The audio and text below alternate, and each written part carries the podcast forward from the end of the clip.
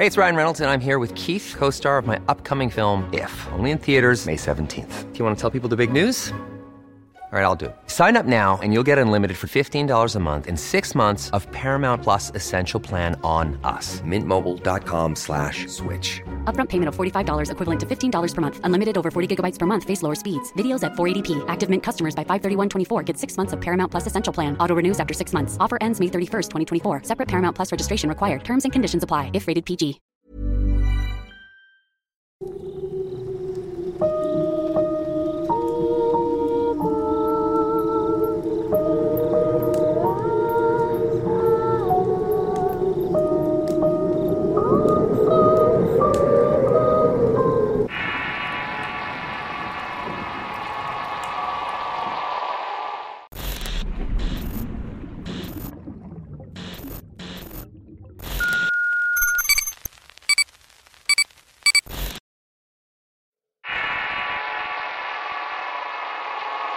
Las Arbolarias.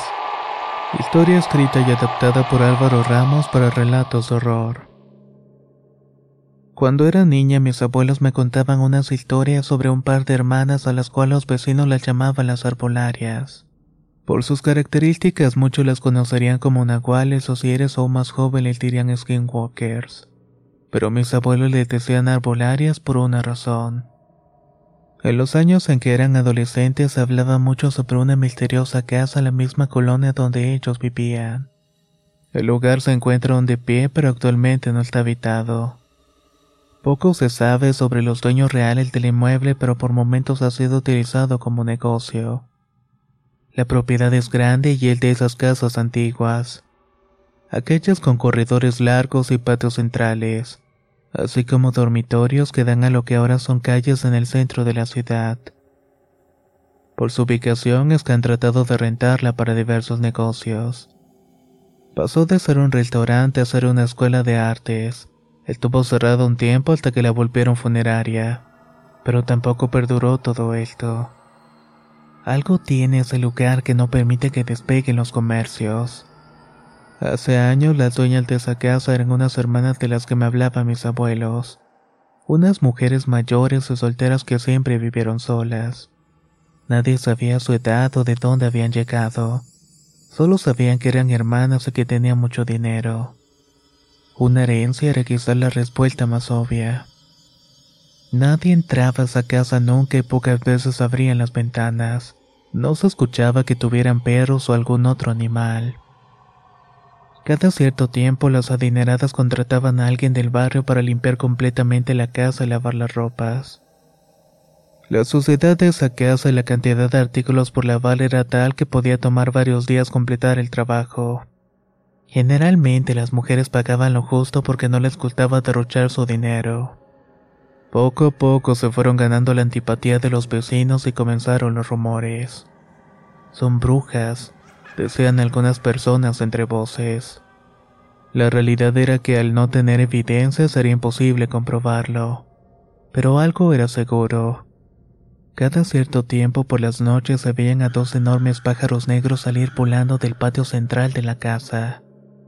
Algunas personas que intentaban husmear por encima de las paredes decían haber visto en algunas ocasiones cientos de billetes y monedas de oro acomodados bajo el sol como si de secar ropa se tratara. La vida y el origen de su fortuna era un misterio y causaba mucha envidia. Con el tiempo desaparecieron y la casa quedó en desuso. La ciudad fue cambiando y creciendo hasta ser como la conocemos actualmente. Yo trabajaba en una farmacia y me tocaba salir por la noche. A diario pasaba junto a esa casa caminando y era la forma más rápida de llegar a la mía. Una noche mientras volvía del trabajo noté que una de las ventanas que daba al callejón estaba abierta. Para mí era muy extraño ya que esa casa tenía al menos cinco años de estar desocupada, al menos desde que habían cerrado la funeraria. No quise ver hacia la ventana. Sinceramente esa casa me causaba terror. Al pasar frente a la ventana sentí una sensación horrible de ser observado. Bajé la mirada y la clavé en el suelo mientras aumentaba la velocidad de mis pasos. Pero de pronto una voz me dijo, Niña, acércate. Me quedé pasmada sin poder moverme y no sé si era por miedo o por otra cosa. No pude reaccionar como hubiera querido. Niña, acércate, hazme un favor. Volvió a decir esa voz grave y cavernosa de una mujer anciana. Di la vuelta y lentamente me acerqué a la ventana. Poco se veía desde el callejón, pero notaba la presencia de alguien. Al estar lo suficientemente cerca pude ver a la mujer. En efecto, era muy anciana, de corta estatura y con las manos temblorosas. Se estaba cubriendo parte de la cara con un manto y parecía tener el cabello recogido. La mujer me pidió que me acercara más y una vez que me topó cerca me dijo que necesitaba ayuda. Tenía que recostar a su hermana en la cama y no podía sola. Yo no quería y no sé, había algo en esa mujer que no me daba confianza, pero tampoco iba a negar el apoyo a una anciana en problemas. Entré a la casa y todo estaba completamente oscuro. Unas cuantas velas alumbraban ciertas partes de la casa. Adentro había unos cuantos muebles viejos llenos de polvo que me indicaban que no había limpiado en años. Llegamos al sofá donde dormía la otra mujer, muy parecida a ella, por cierto. La cargué despacio para no despertarla y con ayuda la llevamos hasta el otro cuarto. Al recostarla la otra mujer ya no estaba. Me quedé parada esperando una reacción de la mujer dormida, pero inesperadamente la otra anciana apareció con un vaso de agua. Toma, niña, debes estar cansada. Tomé el vaso con agua casi por obligación y la mujer insistió que la bebiera. Yo solo le di un trago y le dije que me tenía que marchar. Gracias. Cuando sea el momento te lo pagaré, me dijo la mujer con esa voz horrible. Llegué a mi casa un poco nerviosa y le dije a mi madre lo que había pasado. Ella y mi hermano no me creyeron pues esa casa llevaba años abandonada. Era imposible que alguien viviera allí, mucho menos un par de ancianas. Pueden ser las arbolarias de las cuales nos han hablado los abuelos. Les dije, pero ellos me tomaron a loca. Según mi madre, esa historia era mera fantasía que usaban en esos tiempos para espantar a los niños.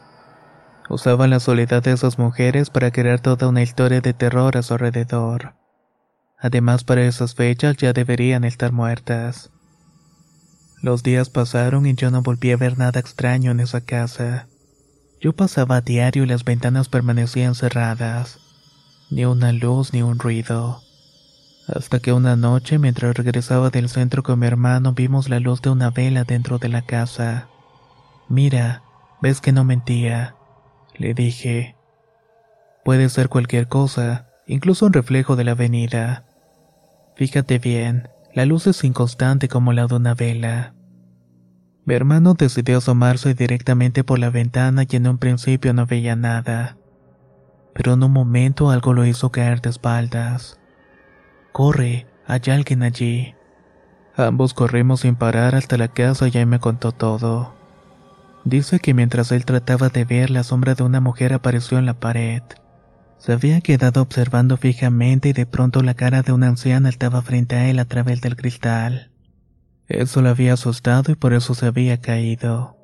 No es broma, mamá, yo también la vi. A esas alturas ya éramos dos personas que la habíamos visto. Mi madre seguía pensando que era una especie de broma.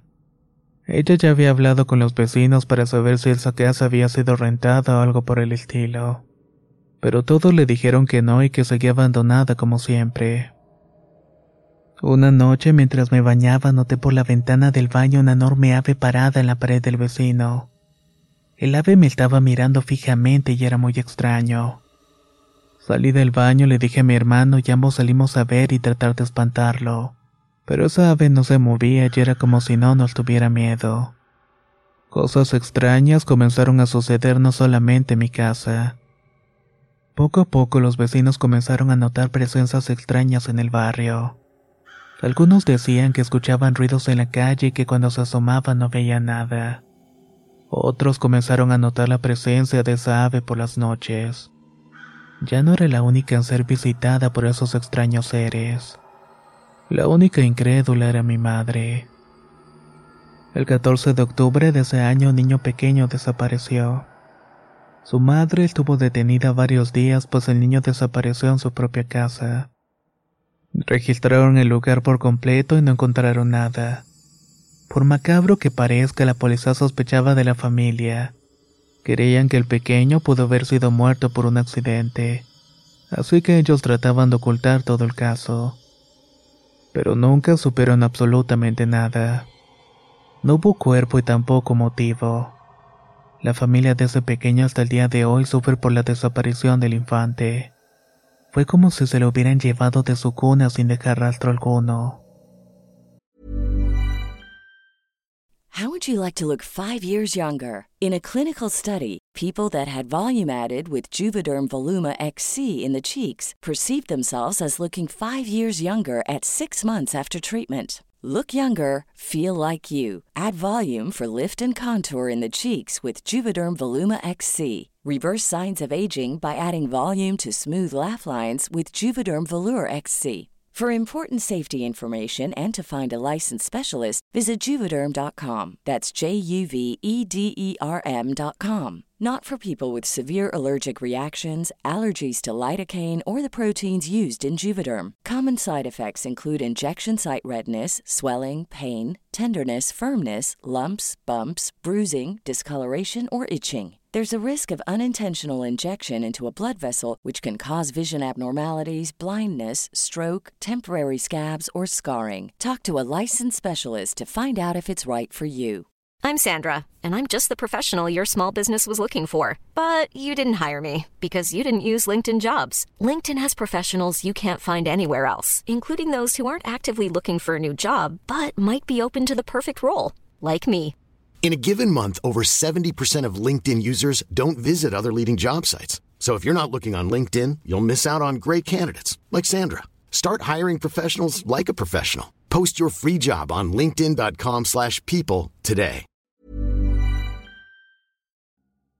La primavera está aquí, así que es el mejor momento para sacar lo viejo de la rutina y vivir nuevas experiencias, entre ellas nuestros estrenos de terror, y hasta una nueva manera de obtener dinero con tus compras gracias a iBota. iBota es una app que puedes descargar totalmente gratis y que te da la mayor cantidad de dinero en efectivo en cientos de artículos y marcas, no solo las botanas que disfrutas mientras nos escuchas. Olvídate de otras apps que son igual que brujos charlatanes y solamente te dan puntos fantasmas. Con iBota simplemente agrega tus ofertas a la aplicación y obtén dinero real que podrás transferir a tu cuenta bancaria, PayPal o tarjeta de regalo.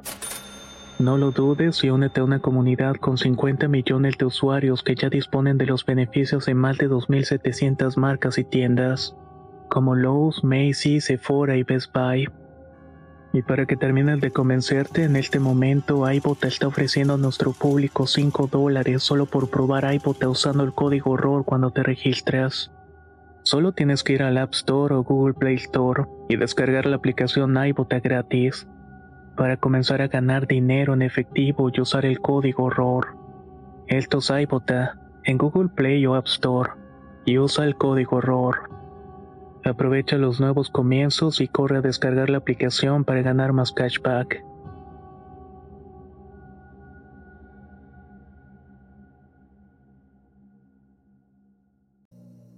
Una noche mientras dormía escuché algo extraño. Era como una respiración fuerte dentro de mi cuarto. Era tan fuerte que me despertó y encendí la luz y no había nada. Volví a la cama y a los pocos minutos volví a escucharla. Me quedé callada esperando a ver algo y en ese momento sentí como alguien me tomaba de los pies. Intenté gritar pero una mano me tapó la boca. Eran dos personas. Lo sabía porque dos manos me tomaban los pies y otras dos me tapaban la boca.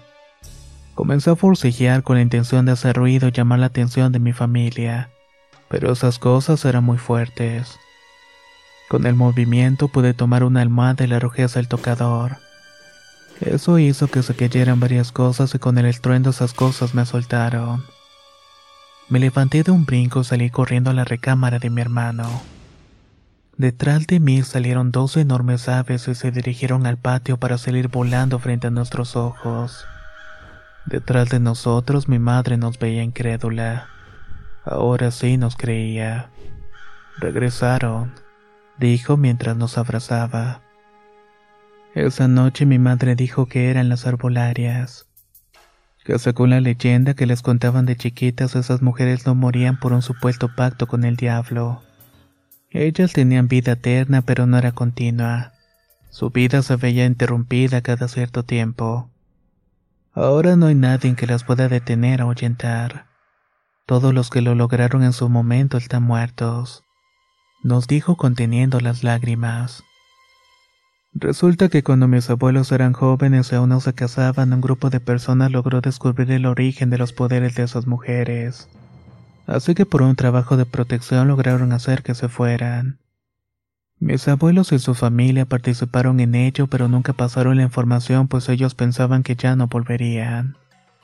Ahora con la sociedad tan cambiada será muy difícil que alguien creyera en una historia tan antigua. Los vecinos de esa colonia ya eran gente nueva y las pocas familias viejas que quedaban estaban muy dispersas. Los abuelos y bisabuelos ya habían muerto, incluyendo los míos.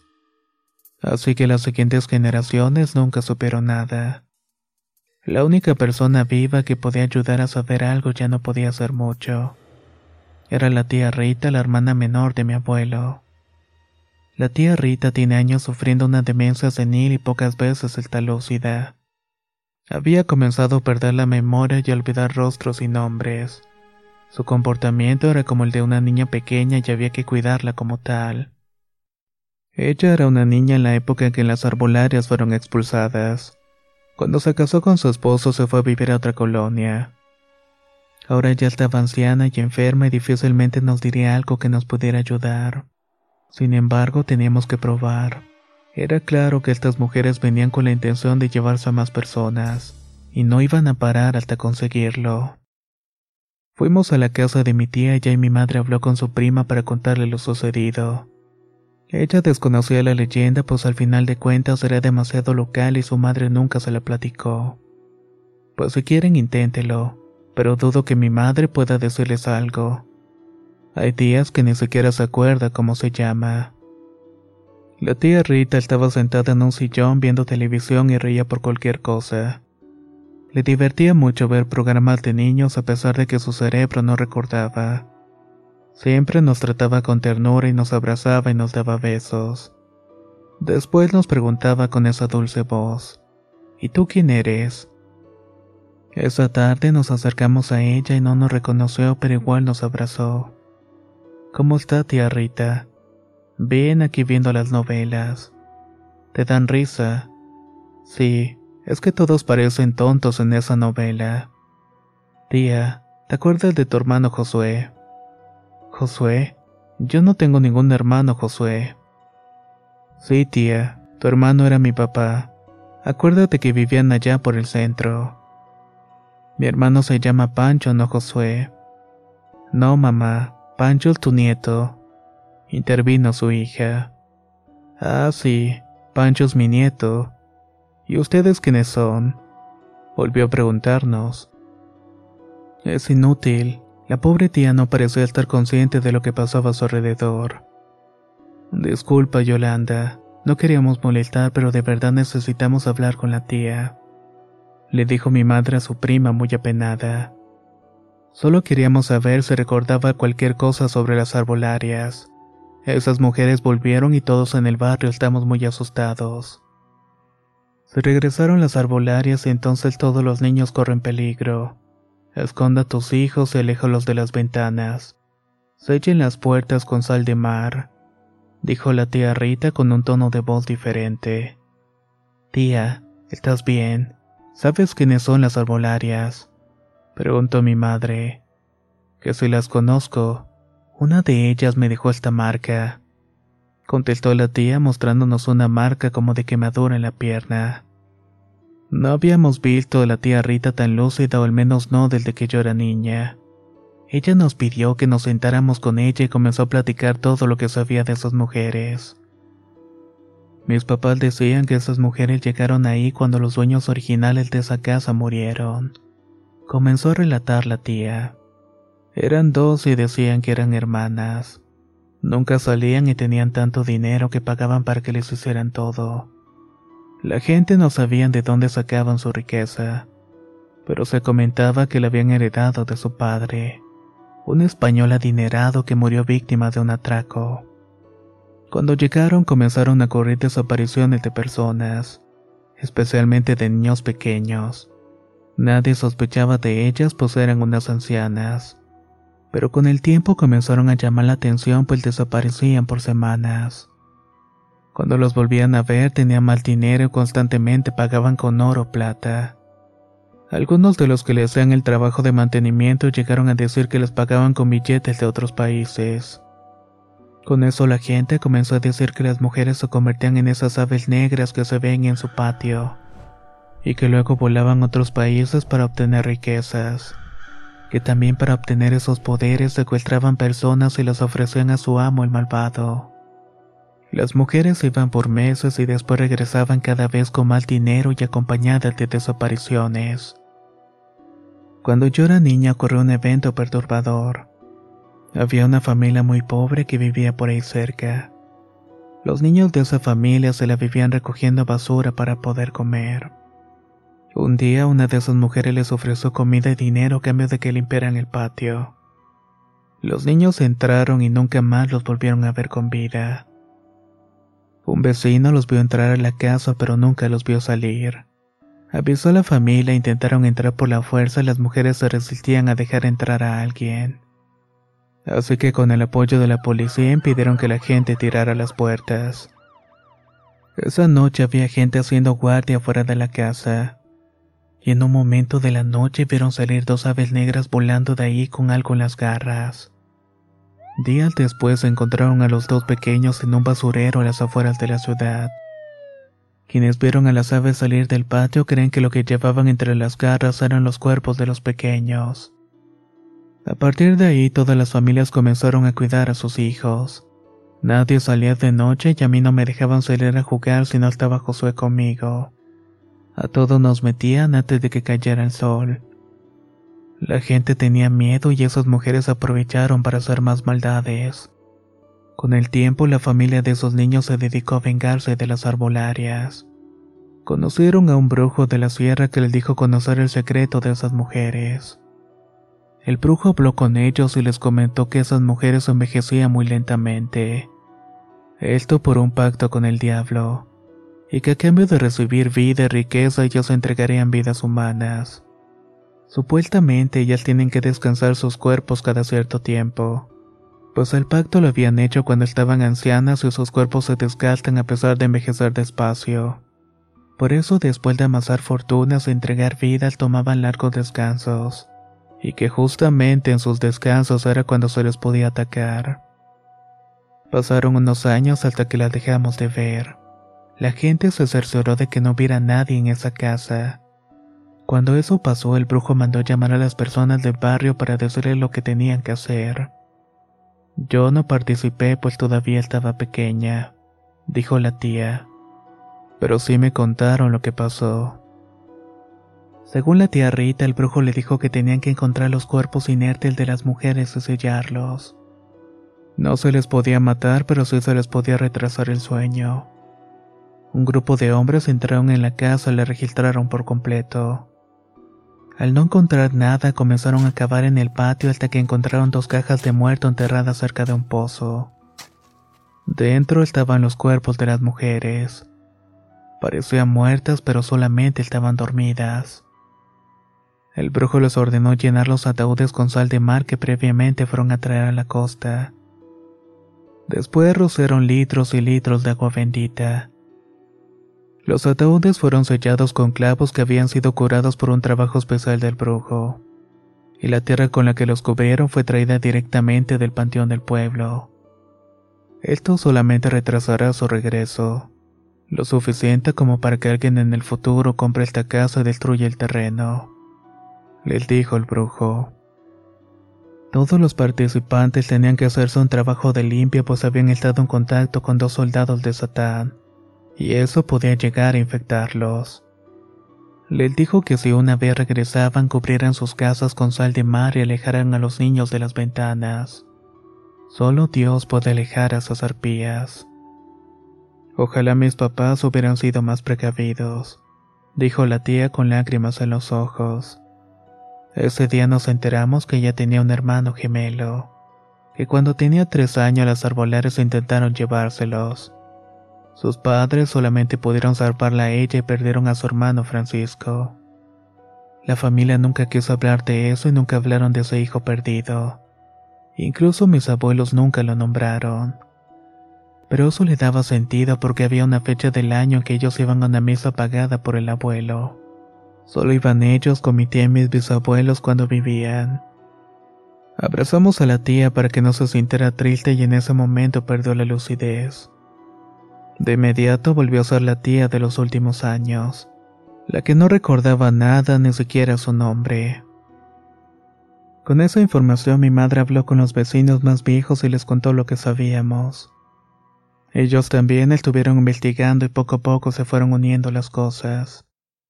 El brujo de aquella vez ya no vivía, pero su familia había seguido con la tradición. Buscaron a uno de sus hijos y le explicaron lo que estaba pasando. El hombre le dijo que desconocía esa historia, pero que sabía sobre personas con esos poderes. El hijo del brujo les pidió a todos nombrar un representante de cada familia. La idea era integrar a un grupo de gente lo suficientemente fuerte de espíritu para aguantar lo que sea que viniera. De nuestra familia, la valiente fue mi madre. Ella estaba dispuesta a lo que fuera con tal de que no nos pasara nada. No éramos niños, pero era obvio que a esas mujeres ya no les importaba. Ellas se llevarían a quien fuera. Todos se reunieron en casa de un vecino y el brujo les pidió cosas muy extrañas. Agua bendita, leña mojada con veneno de una víbora en especial. Así como pedazos de fierros que tuvieran en sus casas. Había que hacerlo pronto, pues si se volvían a dormir sería imposible saber a dónde lo iban a hacer esta vez. El plan era sencillo, pues según la teoría, cuando se convierten en pájaros abandonan sus cuerpos humanos. Ese era el momento para robarlos y sellarlos de tal manera que no pudieran regresar a su forma original. Así como aves, sería más fácil cazarlas o de plano se irían lejos a buscar sus cuerpos. Quienes vivían cerca de esa casa eran los encargados de vigilar. Pasaron días y no se veía nada. Hasta que una noche vieron a las aves salir de allí. Ese era el momento perfecto. A punta de hacha los vecinos hombres entraron en la casa a buscar a las mujeres.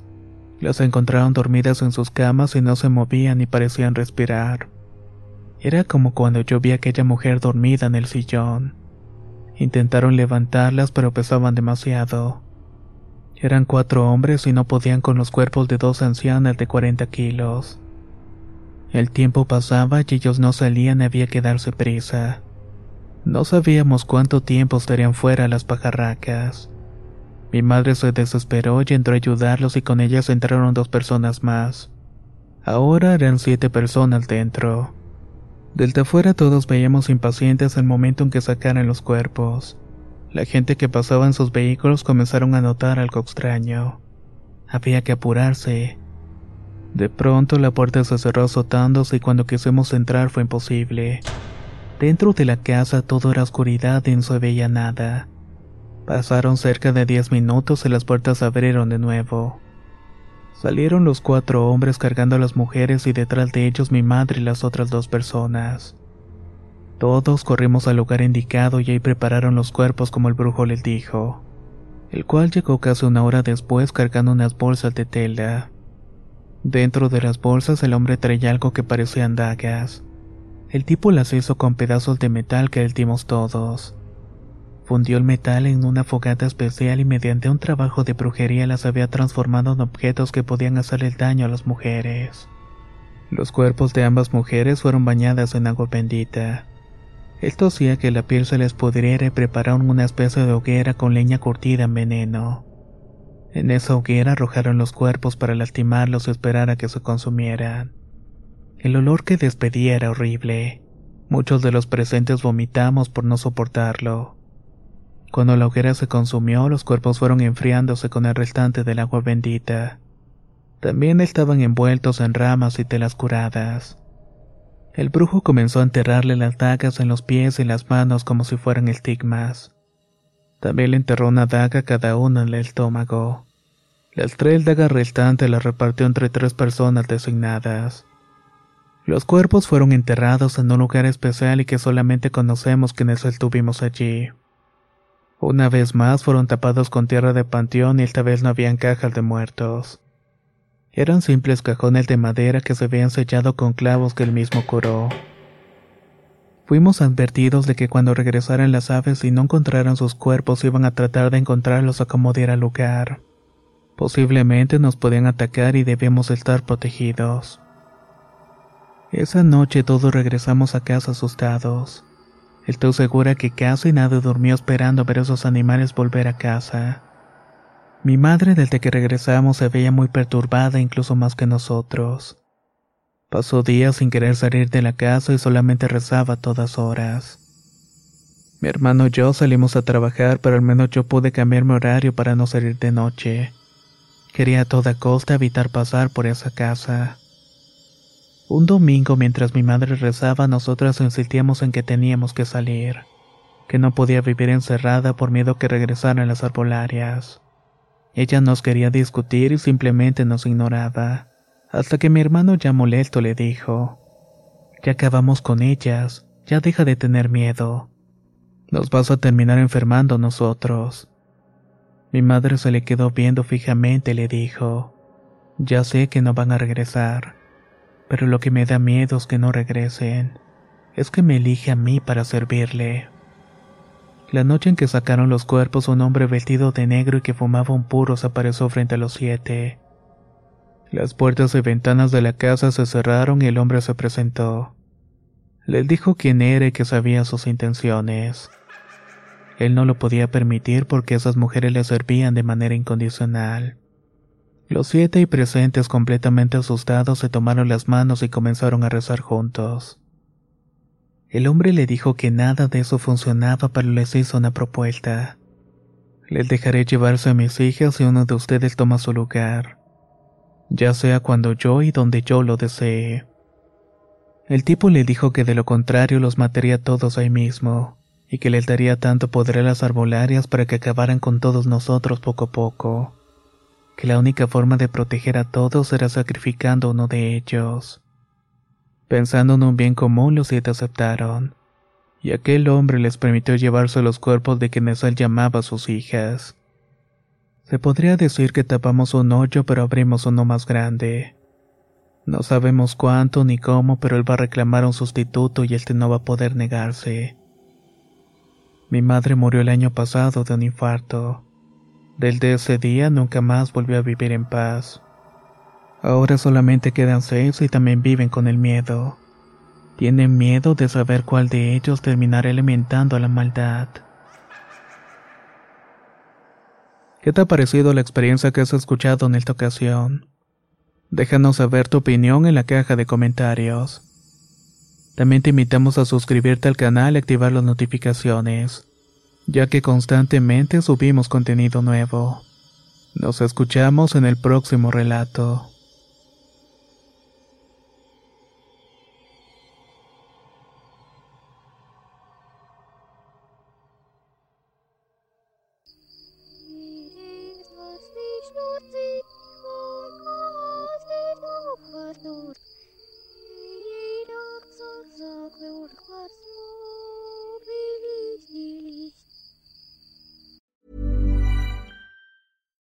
Hi, I'm Daniel, founder of Pretty Litter. Cats and cat owners deserve better than any old fashioned litter. That's why I teamed up with scientists and veterinarians to create Pretty Litter. Its innovative crystal formula has superior odor control and weighs up to 80% less than clay litter.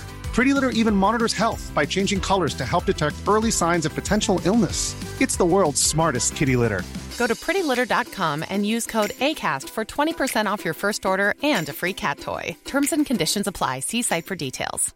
If you thought the only way to get a more defined jawline with natural looking results was through surgery, think again. Juvederm Volux XC is a non surgical injectable gel filler that improves moderate to severe loss of jawline definition and can help you achieve natural looking results with little downtime. Even better, this improved definition lasts up to one year with optimal treatment. No maintenance required. Improve jawline definition for a smooth, sculpted look with Juvederm Volux XC. For important safety information and to find a licensed specialist, visit juvederm.com. That's J U V E D E R M.com. Not for people with severe allergic reactions, allergies to lidocaine, or the proteins used in Juvederm. Common side effects include injection site redness, swelling, pain, tenderness, firmness, lumps, bumps, bruising, discoloration, or itching. There's a risk of unintentional injection into a blood vessel, which can cause vision abnormalities, blindness, stroke, temporary scabs, or scarring. Talk to a licensed specialist to find out if it's right for you.